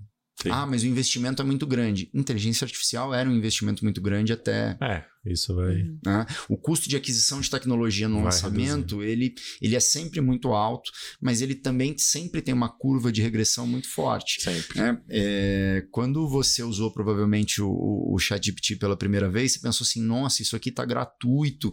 Daqui a pouco esses caras vão cobrar uma fortuna para usar isso. Aí vem o Google me traz uma outra ferramenta. Essa semana, o Gustavo, do nosso time de BI, compartilhou com a gente um mapa com mais de 350 ferramentas de inteligência artificial que já estão disponíveis para o público e que podem ser utilizadas por qualquer pessoa. Na hora que você tem grandes companhias de tecnologia investindo tanto a curva de, de, Sim, de, custo, de, vai custo reduzir, vai reduzir é, é, sem a menor sombra de dúvida. Mas quando eu olho sob o ponto de vista do organismo certificador, eu acho que a gente tem ainda uma jornada um pouco mais longa para pensar nisso. Acho que a gente ainda tem é, é, uma transformação mais importante, seja do ponto de vista prático, que é o que eu estou tentando abordar aqui, seja do ponto de vista regulador. Porque sem querer ser ousado demais aqui, é, eu acho que o próprio, as próprias regulamentações vão precisar evoluir com uhum. a adoção dessas tecnologias pelas empresas, né? É... Vai ser natural esse caminho. Bom, um, um, ponto que eu penso, assim, que me preocupa enquanto gestora do time de, de auditores aqui, por exemplo, é uma coisa é a tecnologia estar disponível, né? Outra coisa é a gente saber usá-la é, de fato. Então, hoje, por exemplo, como você falou, né, tem 300 ferramentas disponíveis. Quantas que a gente usa e, e qual, qual o limite disso? A gente usa mínimo, né? Hoje em dia, mesmo quem conhece, quem já ouviu falar, é, não usa regularmente, né? Não, na, na, não é necessariamente natural. Eu tenho uma Alexa lá em casa que eu escuto música. Basicamente, a minha função com ela é essa. Eu sei que ela faz um milhão de outras coisas. Ela pode acender a luz, eu tenho até a luz lá. Né? Subutilizada, né? Totalmente subutilizada. totalmente. Mas talvez eu não sinta a necessidade. Eu não vejo o porquê usar mais do que aquilo. É, acho que tem formas de, de explorar muito mais essas tecnologias, mas como você falou, tem que ter uma vontade empresarial. Não só de adquirir adquirir a tecnologia, mas treinar as pessoas, conseguir explorar o máximo de, dessas tecnologias. Eu acho, eu penso que isso talvez leve um pouco mais de tempo, né? Então eu gosto de ter uma Alexa lá em casa, acho legal. É, acho que eu gosto de estar no, no, na modernidade, vamos dizer assim, mas não não sinto essa, essa, essa vontade assim de explorar totalmente todos os recursos. Mas na evolução, é, tomando um pouquinho aqui a fala do, do Christian, na evolução da tecnologia isso é normal também, né? Uhum. Então, quando... Tem a curva clássica, né? É, leva existe um tempo, essa curva. levar um tempo para amadurecer então, imagine ser... quando você começou a utilizar o smartphone, por exemplo. A primeira vez que uhum. você utilizou o smartphone você utilizava coisas básicas lá também. Hoje já você já utiliza coisa que você nem imaginava. Já entra no carro, conecta o, Maps lá isso. e você não vive mais sem isso. Então né? essa curva vai apresentando. Então, é. ó, hoje é isso daqui. Amanhã você vai conectar com a hum. Alexa antes de sair aqui é, da QMS para fazer alguma coisa para você, lá esquentar sua banheira, quando você chegar, relaxar. Hoje tem muita gente que usa, são os early adopters, né? É, é, mas você em algum momento vai utilizar. É, é uma é curva bem comum, assim, na tecnologia. É, e, e, mais uma vez, né? A gente quer se posicionar na, na liderança desse movimento. Então, é, como eu citei lá atrás, os nossos é, é núcleos de gestão, quando a gente está falando lá da consultoria, eles têm níveis de profundidade diferentes de acordo, e eles são níveis evolutivos, né? Então eu posso começar no nível 1, fazer o nível 2, nível 3, nível 4. A ideia é que, é que o cliente esteja conosco porque aquilo está agregando valor para ele, não Sim. porque ele tem que buscar um certificado. O certificado faz parte de todo o processo de transformação, ele vai obter o certificado é, dentro do processo de transformação, mas a gente quer que ele, inclusive, continue com a gente. Ele lembra quando você me fez a pergunta uns 10 ou 15 minutos atrás sobre, ah, ele já entra no site de vocês com interesse na 9. Isso. Legal, ele entrou lá muitas vezes buscando, olha, eu quero ser certificado na 9001. O que a gente deseja com essa transformação é que ele seja certificado na 9 e aí ele fala assim, bom, agora eu não quero mais a tempo. Não, o contrário, a gente quer que ele, que ele perceba valor em puxa, olha, eles estão me trazendo o, a provocação para o uso de uma ferramenta que vai trazer mais produtividade para o meu time. Uhum. Que vai fazer com que eu consiga atender mais clientes com o mesmo esforço que eu faço hoje. Exato. Ou que eu consiga atender o mesmo número de clientes que eu atendo hoje com menos esforço. Então é, é a partir daí que a gente entende que nós podemos nos posicionar como um deixa líder de, dentro desse processo. Deixa de ser uma consultoria, um parceiro do negócio Exato. mesmo, para estratégico para todas essas, essas áreas. Né? Exato. Esse, esse, esse, é o, esse é o posicionamento que a gente está adotando, entendendo uhum. com muita humildade, com muita naturalidade, com muita consciência, principalmente, e por isso o desenho dos níveis, por isso essa, essa configuração de produto, que eh, nós temos empresas em, em, níveis de maturidade, de, eh, de jornada absolutamente diferentes. Né? E isso em absoluto é um problema. Né? Assim como é, para nós profissionais, para quem está nos assistindo, é, você não deve se comparar com o outro simplesmente pela comparação. Né? Assim, ah, ele está uhum. na minha frente, ele tem mais do que eu, ele tem um cargo maior do que o meu. A mesma coisa vale para as empresas. É importante você entender o posicionamento, mas muito uhum. mais para isso retroalimentar o teu modelo, para isso retroalimentar o que você está fazendo para atingir resultados, do que para simplesmente estar tá à frente do outro, né? Então essa é, a, essa é a, a, leitura que a gente faz de como posicionar esse produto para o mercado. O Christian, e a, a gente está caminhando aí para a última meia hora do podcast. É, como que você vê? A gente já falou bastante de tecnologia, você falou na sua visão, a visão do, do, do certificador, que você já teve desse lado também, já trabalhou com isso, agora você está na consultoria. Como você vê, então, lá na frente, momento mãe de aqui, né? É, lá na frente, o futuro das auditorias e sistemas de gestão. Na sua visão, tudo que você está vendo acontecendo, a gente está num turbilhão de informações, vocês estão imersos nisso, né? Vocês estão sendo muito provocados por isso. É, como que você vê o futuro das auditorias e sistemas de gestão? Acho que é um anseio aqui do nosso público. Puxa, posso ficar à vontade mesmo? Fica à vontade. Imaginar mesmo, assim? É... Olha, é, eu, eu vejo uma um grande ecossistema de informação criado, onde o organismo certificador faça parte desse sistema de informação, tanto quanto a empresa. Entende? Uhum. Então, é, a, a atividade de auditoria deixa de ser um elemento externo para ser parte de um sistema que é configurado com esse elemento já dentro dele. Né? O que, que eu tentando traduzir isso um pouco mais na prática, né? Hoje eu tenho um empresário, né, usando o nosso exemplo aqui, que contrata Templum e que em determinado momento contrata QMS. Isso. Certo? Uhum. São três elementos que em determinados momentos, às vezes diferentes, às vezes até comuns, eles se, convergem. se comunicam, eles se encaixam, mas eles não são parte de um mesmo sistema. Uhum. Entende? Sim. Agora, imagine Sim. o seguinte: imagine que a auditoria que o teu time vai fazer amanhã é em uma empresa onde você já conhece os dados, porque você faz parte desse sistema. Sim. Você tem a possibilidade de entender o que está acontecendo lá agora, amanhã, depois. E isso está é, seguro do ponto de vista de tecnologia, anos luz à frente do que a gente está hoje. Uhum. Isso já está certificado do ponto de vista da tecnologia.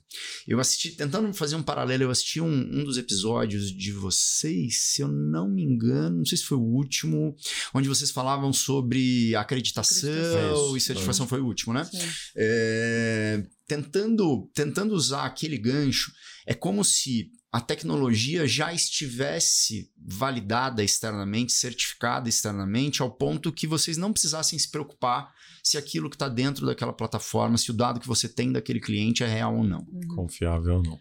É, se, é, eu enxergo muito nesse sentido também, até porque, na verdade, apesar da auditoria em si acontecer em momentos específicos, né, durante, ao longo do ciclo de certificação do cliente, é responsabilidade do organismo sempre monitorar ali a, a validade daquele sistema de gestão. E, e, a gente tem uma dificuldade Basta ainda, um talvez hoje, de fazer, de fazer isso é, sem o uso de tecnologia. A gente não tem como ficar auditando lá regularmente, não é, não é nem previsto Sim. isso. É, porém, a gente tem de, por, quando a gente vai fazer auditoria de, de, da família 37, né? 37301, 37001, a gente faz due diligências antes, ao longo, a gente recebe é, notificações de, de eventos que acontecem com as empresas que, que nós certificamos, e a gente tem que estar monitorando isso todo o tempo, né? Porque o cliente está certificado ao longo do tempo, apesar da auditoria só acontecer em setembro, se algo ocorre que, que abala o sistema de gestão, é, inclusive contratualmente atualmente, o cliente é obrigado a nos reportar é, qualquer evento muito significativo, se ele, é, se ele é certificado em ISO 45001, Sistema de Gestão de Segurança Ocupacional. Se ocorre um evento muito significativo que impacte o sistema de gestão, o cliente deve nos reportar, porque a gente precisa avaliar se isso é, foi impactante o suficiente a ponto de ser necessário suspender um, uma certificação, por exemplo. Sim. Então, Ou até fazer uma auditoria pontual em cima daquele extraordinário. Sim, é, é previsto extra. isso, Exato. né? É, só que hoje é mais muito difícil você conseguir monitorar todos esses eventos sem ter, como você falou, um ecossistema ali onde esses dados são disponibilizados ou que gerem um alerta ou que de alguma maneira nos permita monitorar qualquer coisa nesse sentido, né? Então, é, eu também vejo que um, um, uma, um caminho muito natural disso vai ser a gente precisar ser mais é, assertivo e, e, enxergar mais coisas, né? Exato. Uhum.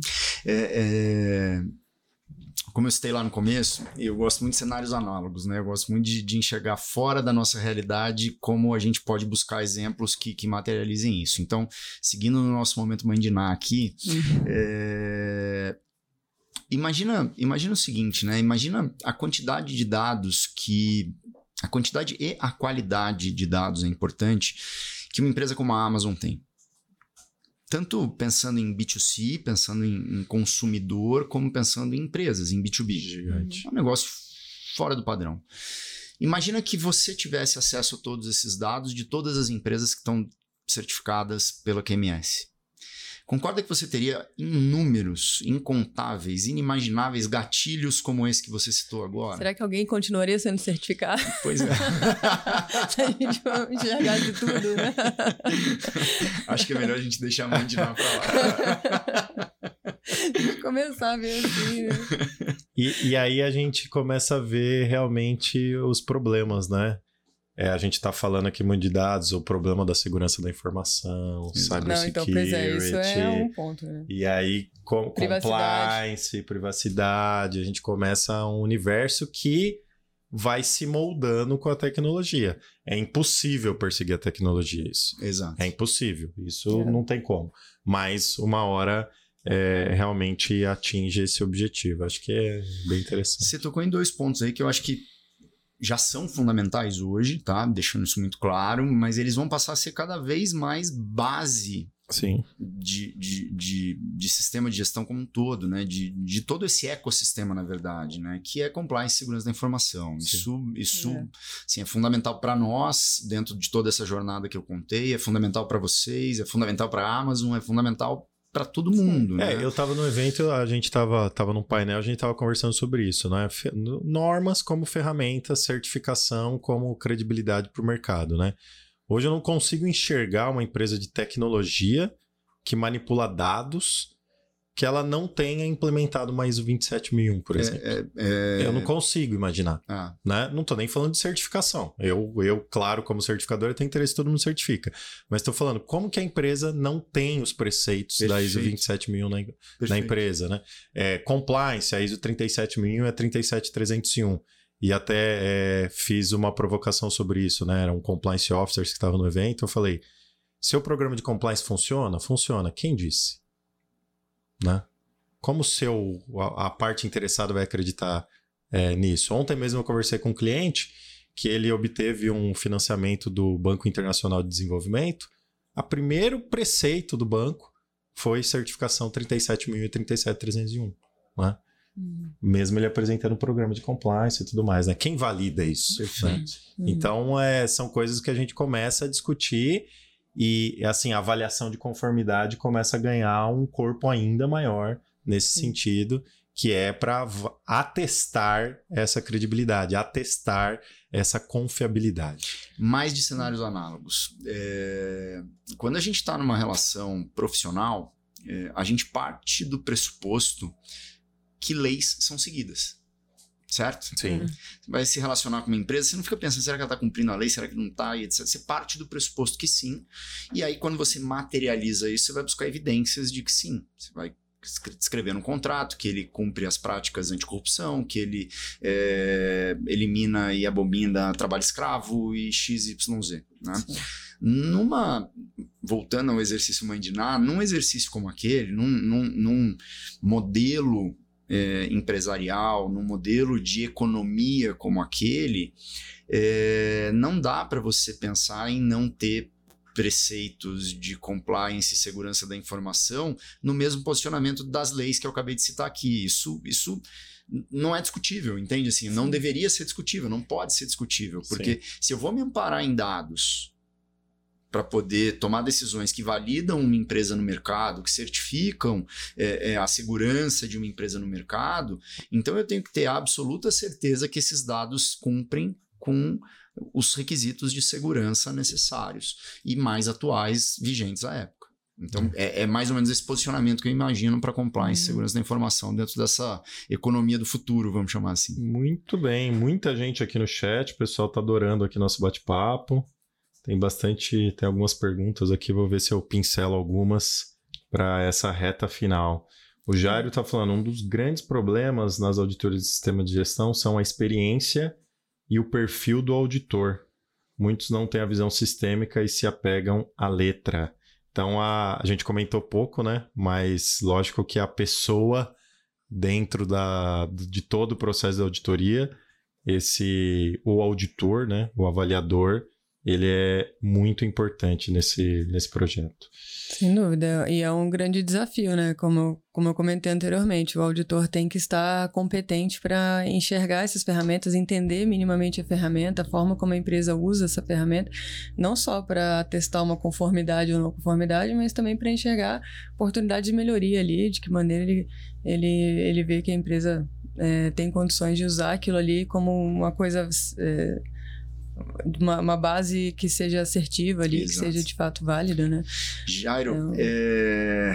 eu não sei se você estava no comecinho do, do, do, do, episódio, mas eu fiz uma confissão aqui que no começo da minha carreira como, como auditor, eu provavelmente fiz alguns, alguns é, profissionais, algumas empresas sofrerem um pouco. Auditor e... Carrasco. Exa... mas eu acho que o, o sofrimento que eu, que eu remeto aqui é porque no começo da jornada como auditor, o teu grande porto seguro é a norma é a letra, né? Assim, a gente não se uhum. sente ainda tão Sim, pronto, né? O campo te prepara, por mais que você faça os cursos, mais, o campo te prepara, né? É para isso. Então aí eu acho que é, é, é, fundamental, seja na primeira ou na terceira parte, que você tenha uma estrutura desenhada para essa transição entre a teoria e a prática, né? Esse, uhum. essa, essa fase eu acho que é muito crítica, é muito importante. É. Lá no, no, na Templum, a gente tem feito isso através da própria plataforma. Legal. Então, quando eu construo um produto digital para fazer essa, essa, esse processo de auditoria lá atrás e agora o de validação, o que a gente faz é reunir o know-how do nosso time mais especializado, mais maduro, mais experiente, produtizar este know-how dentro da plataforma e aí eu diminuo ah, os riscos para um auditor, mesmo que em começo de carreira, fazer a sua atividade prática. Então, essa foi a estratégia que a uhum. gente usou lá dentro. Né? Daqui a pouco o Igor me manda uma mensagem aqui dizendo que eu estou contando uma estratégia. Muito bom. É, mas é, é, é necessário né? você aliar. É auditores ou profissionais mais competentes com que Perfeito. estão chegando no mercado para você conseguir ter a inovação, ter a cabeça nova, às vezes que, que também é, dá uma airada né, na, no que você já faz, e o pessoal que já sabe fazer. Né? Mas hoje acho que a gente tem bem menos esse perfil que o Jairo comentou de auditores, né? Ah, que sim, são né? carrascos. É, seleção natural. É, não fica mais. É, pessoal, eu queria dar um recado para vocês aí durante o nosso podcast. É, você está vendo um QR Code aqui na tela, no canto inferior direito. Esse QR Code é do Q Plus, a nossa plataforma, o nosso streaming de gestão. Então é como se fosse uma Netflix lá de gestão. Você tem acesso a dezenas de cursos de interpretação de normas, você tem acesso a dezenas de masterclasses com alta qualidade de áudio e vídeo e proporcionando um aprendizado completo, um aprendizado de 360 graus para um auditor, um profissional de sistema de gestão, com diversos temas, diversas ferramentas na prática, na teoria. Então, é muito interessante. Para demonstrar um pouquinho disso, eu vou passar um teaser para vocês é, de uma aula especial sobre programas de compliance. Roda a produção. Atualmente falando em empresas, no mundo empresarial, no mercado de empresas, não há como se falar de uma empresa sem associar a palavra compliance. E isso já é uma realidade que nós vivemos hoje e também é uma questão de médio e longo prazo, até curto, eu diria. Falar em empresas sem falar, sem mencionar compliance, isso é algo que você vai ver que não fará mais parte da nossa realidade.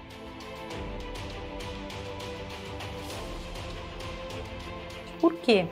Porque nós temos a necessidade de atendimento à legislação, temos a necessidade de atendimento ao mercado nacional e internacional e temos é, as vantagens enormes que a gente tem com o desenvolvimento de um programa de compliance.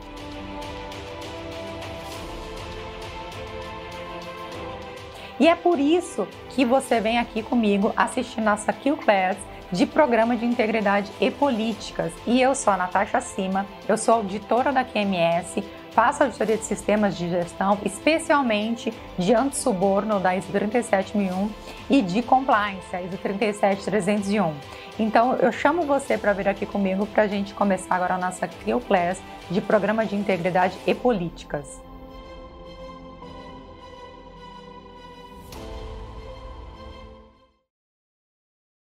Vocês viram aí a Natasha falando sobre o programa de compliance, é uma masterclass. Tem uma masterclass, inclusive, sobre auditoria remota, né? Eu vi que muita gente está é, é, interessada no assunto, né? Depois de tanto tempo, ainda tem bastante movimento né, sobre isso. Tem é, masterclass sobre satisfação do cliente, gurus de qualidade. A Ana, a Ana é campeã de audiência aqui nas masterclasses dela, Muito. que ela tem aí cinco porquês, indicadores, tem bastante coisa legal. São dezenas de professores diferentes, de diversas áreas, que você pode acessar lá o preço de uma pizza, Ana. Então, deixa de comer uma pizza no mês e assina lá o Q Plus, tá? Entra lá para que você ainda que não conhece e acessa para informação. Ana, é, então a gente discutiu muita coisa aqui dentro e você tem a tarefa inglória de fazer um resumo para gente do que a gente discutiu e sua dica final aí é, sobre esse tema de desmistificando as auditorias de sistema de gestão. Vai lá. Foi um desafio, né? A gente deu um, vários desvios, várias, várias, vários pensamentos aqui sobre para onde isso está indo, né? Passamos até por Mãe de Ná. Então, tivemos esse momento Mãe de Ná, mas acho que a gente conseguiu explorar bastante formas de fazer auditoria, ou formas de enxergar é, auditorias e, e acho que expandimos um pouco também a visão sobre é, não só a, a, o objetivo, né, o propósito de se fazer isso. Então, acho que acredito que o público tenha conseguido entender uh, o uso da, da auditoria como uma ferramenta de melhoria do seu sistema de gestão, não só do seu sistema de gestão em si, né? Da gestão da organização como um todo. Então, existem propostas e formas de fazer auditoria uma vez por ano, uma vez que você vai lá olhar e fazer uma validação de requisitos se está atendendo, mas também existem formas de você é, repensar a avaliação, o monitoramento do seu sistema de gestão, utilizando ferramentas que vão te dar elementos para olhar para resultados ao longo do ano todo, ao longo de todo o, a, o processo, né? enquanto isso está sendo operacionalizado.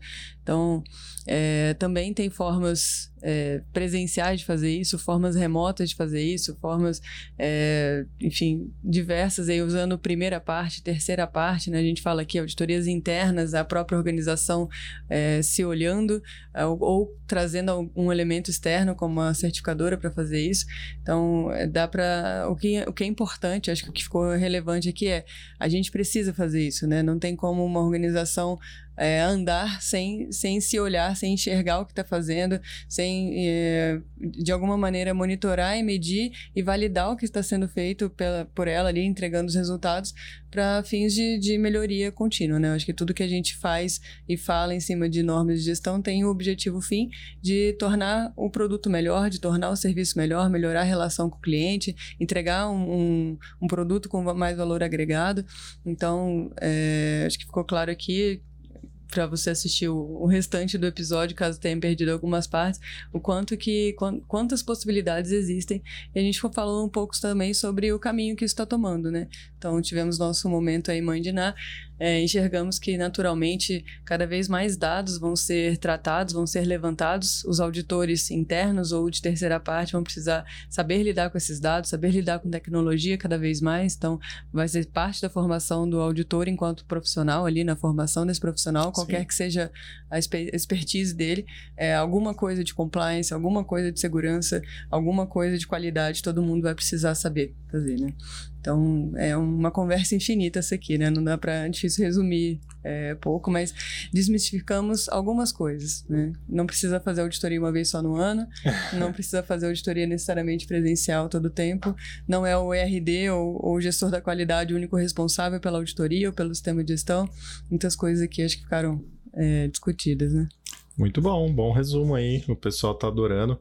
É, pessoal, algumas pessoas é, falaram aqui sobre o QR Code, o, a QMS Brasil colocou aí no chat o link do Q Plus, você pode acessar direto aqui pelo link, tá? É muito bom. Christian, aqui no final de todo o nosso podcast, é, a gente tem, a gente pede aqui algumas coisas para o nosso participante. É, uma frase aqui que você gosta, que é um mantra para você, que eu acho que se você se motiva, alguma indicação, uma citação, é, e, um, e um livro também, uma indicação para você é, passar para o pessoal. Todo livro que a gente indica aqui, ele vai lá para nossa biblioteca no Instagram. Então, você que não viu os episódios anteriores, primeiro vê lá os episódios e depois você pode ir lá para o Instagram, acessa lá o, a biblioteca e você vai conseguir ver todos os livros indicados aqui no QCast. Cristian, indicação do livro desse episódio, vai lá. Nifer, eu acho que eu vou, vou quebrar um pouquinho o protocolo. Vai lá, aqui, vai lá, vai lá. É, mas vou, vou, vou atingir, meu, vou atingir teu, teu, tua provocação aqui. Eu, eu vou indicar, na verdade, um livro que contém três frases que eu considero muito importantes. Legal. Tá? É, é um livro que, inclusive, nós estamos trabalhando dentro do grupo né, como um todo, como os nossos valores desse ano, tá? E essas três frases representam três dos nossos valores e eu acho que elas têm tudo a ver com tudo que a gente conversou aqui. É, a primeira delas é: seja impecável com a sua palavra. É, se a gente pensar nessa frase, ela fala muito sobre confiabilidade. Tudo que a gente falou aqui é sobre confiabilidade. Verdade. A segunda é: não leve nada para o pessoal. É, e se a gente parar para pensar, é, discutir sistema de gestão, falar de não conformidade, facilmente vira para o lado pessoal, Sim. quando absolutamente é. não deveria ser. Né? É, o terceiro é não faça suposições. É, às vezes a gente interpreta uma reação, interpreta uma fala é, e tira uma conclusão a esse respeito que partiu absolutamente de uma suposição e não de uma realidade prática. Então, essas são as três frases. E o nome do livro é Os Quatro Compromissos. Eu falei três de uhum. propósito e vou deixar o quarto escondido para a nossa audiência buscar o livro Muito e legal. entender o que está faltando nesse quebra-cabeça aí. Muito legal. legal. Todos são princípios aí de auditoria, né? Se exato, você pensar. Exato. Cada um exato. deles. Né? Por isso que eu acho que se conecta bem aqui com o nosso, com o nosso tema. No chat ao vivo, muita gente elogiando aqui. A Valéria falando excelente. O Lucas, parabéns pelo evento. É, a Simone, muito bom. A Suzana, super conteúdo. É, a, a Jennifer tá falando. É, parabéns, o Carlos, muito bom, parabéns excelente conteúdo, obrigado. É, muita gente aqui mandando palminha, risadinha, então tá, tem de tudo aqui no chat nesse momento. Muito legal, pessoal. Que bom que vocês gostaram do nosso conteúdo. Eu vou pedir agora para o Christian fazer suas considerações finais onde aqui na descrição do vídeo nós temos já o LinkedIn do Christian, vocês podem mandar mensagem diretamente para ele é, e temos também o site da Templo. Mas, Christian, faça suas considerações finais e o que mais que o pessoal pode esperar aí da Templo esse ano. Bom, pessoal, é, o que a gente se propõe a fazer, o que a gente se provoca a fazer, como, como eu citei aqui, é tentar liderar esse processo de incorporar a tecnologia, de pensar fora da caixa, é, mantendo o rigor metodológico, mantendo tudo uhum. aquilo que, que, que, que, é normativo e que a gente considera absolutamente importante, mas provocando o mercado a pensar um pouco diferente. Isso é o que a gente pode, que vocês podem é, esperar da Templum esse ano. É, em termos de considerações finais, eu acho que no resumo a, a Ana tocou num ponto que, que, que eu queria ancorar aqui minha consideração, que é a nossa palavra mágica, né, a melhoria contínua, né, o nosso termo mágico, a melhoria contínua. É, eu costumo dizer quando eu estou em algum tipo de evento, palestra, é, de forma sempre brincando, claro, mas se eu tivesse tido a brilhante ideia de é, descrever a teoria da gestão da qualidade, eu humildemente a chamaria de teoria da melhoria contínua, porque eu acho que o termo explica melhor o que a gente quer quando a gente diz gestão da qualidade. Né? É... E no fundo, no fundo, no fundo, todo esse processo de reposicionamento que a gente tem feito na Templum, tudo que eu tentei trazer aqui é, é, de provocações e de reflexões ao longo dessa nossa conversa, tem o objetivo de melhoria. Né? Então, quando você me perguntou, por exemplo, né, será que a gente consegue um modelo de auditoria que seja 100% remoto? Talvez hoje não, talvez hoje não, mas é, se, o que, o, se o que nos move, e eu de verdade acredito, assim, com muita verdade falando aqui, eu acredito que o que move qualquer profissional que trabalha com gestão da qualidade é a melhoria contínua. Então, se a gente, se isso é o que nos move, o que nós temos que procurar é o que falta para Uhum. E não, olha, eu não posso por quê? Uhum. Essa postura não condiz com, com, com, com, com esse motor que nos move, né? Com, com a melhoria Verdade. contínua. Muito bom. Então eu acho que essa é a, a reflexão final que eu, que eu queria deixar aqui. Fiquem à vontade para mandar os, os feedbacks negativos. Vocês foram muito educados no, no, no chat ali. Eu quero agradecer. O Mas... pessoal tava falando que eu te provoquei bastante aqui. Nossa, eu não quero ser entrevistado pelo Ney. Não, imagina. Interrogatório. Eu ia fechar exatamente dizendo que foi uma, um prazer estar aqui com vocês. Muito obrigado pelo convite. Passou super rápido, Passou. foi, É. foi super agradável, além de tudo. Pudesse, a gente ficava aqui horas com certeza falando sobre esses e outros temas.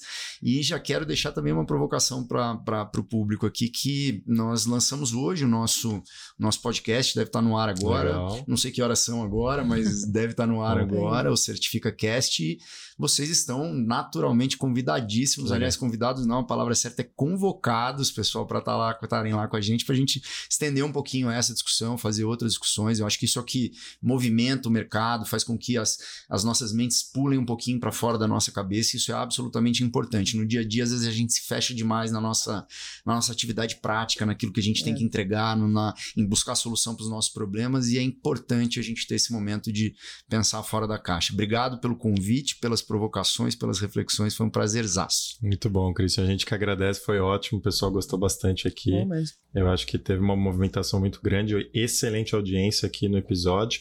E queria agradecer você pela audiência mais uma vez. Falamos aí sobre desmistificando as auditorias de sistemas de gestão. Lembrando que a gente está semana sim, semana não. Estamos aqui com o QCast aqui no YouTube e todos os agregadores de podcast também. Ajuda a gente, dá um like no vídeo aí no YouTube, é, se inscreva no canal e comenta aqui embaixo, né? Qual o futuro das auditorias de sistemas de gestão? O que, que você acha? E se você tiver nos agregadores de podcast, recomenda a gente aí nesses agregadores. Nos vemos numa próxima. Tchau, tchau. Obrigado, pessoal. Obrigado. Até a próxima.